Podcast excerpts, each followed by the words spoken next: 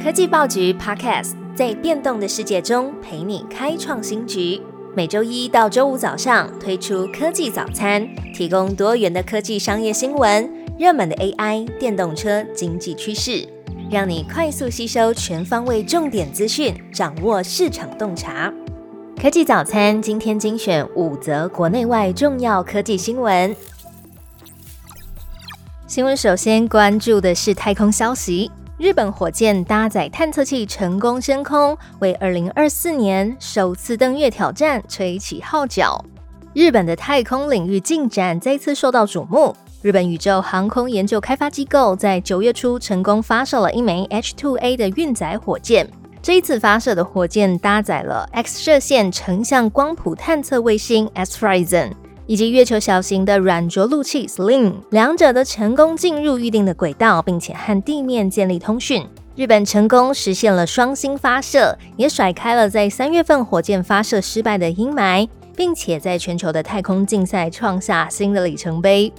值得一提的是，Sling 预计会在明年的一到二月份之间进行登月，这会是日本第一次挑战登月。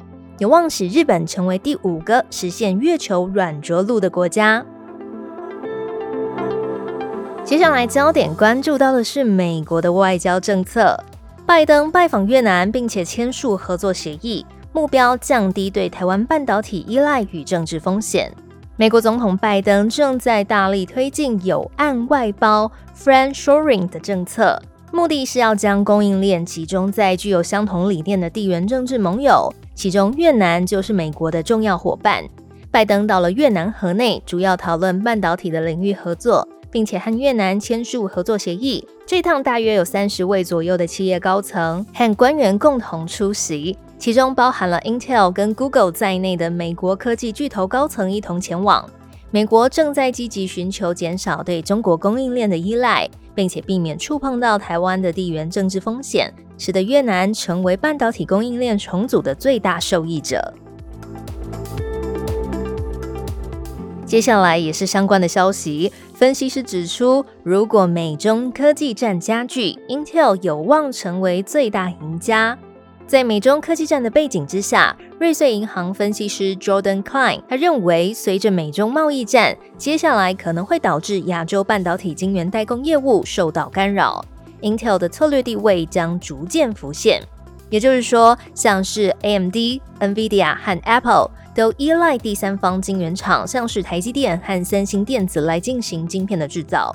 但是 Intel 在美国的生产优势会为自家的品牌带来更多的机会。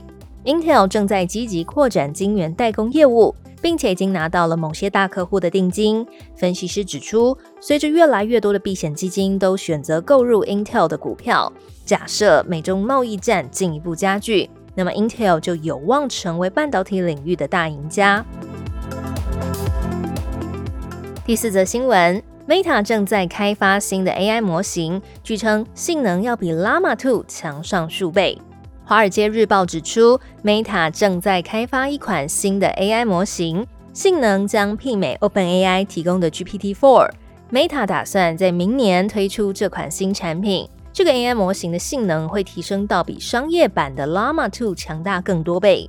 虽然详细的资讯还可能会有变化，但是从这一次的计划也能看出，Meta 在 AI 领域的策略布局和他们对未来技术的发展具有强大的野心。最后一则新闻则是 AI 的环保警钟被敲响了。问 Chat GPT 二十个问题，耗掉五百 CC 的水，那么一亿用户累积的水量会是多少呢？美国加州大学和德克萨斯大学的研究人员最近发表研究，揭露了 OpenAI 模型的水足迹。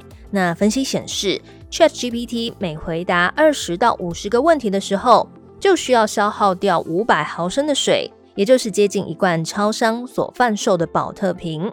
那么，ChatGPT 超过了一亿的用户，近几个月的网站访问量也来到十六亿次，累计起来的散热水量成为了一个无法想象的惊人数字。微软曾经公开表示，驱动 ChatGPT 的超级电脑拥有超过一万个显卡和二十八万多个 CPU，而超级电脑主要是采用水冷系统来维持设备的冷却。这种系统会利用水来吸取服务器所产生的热量，并且透过冷却塔等方式释放。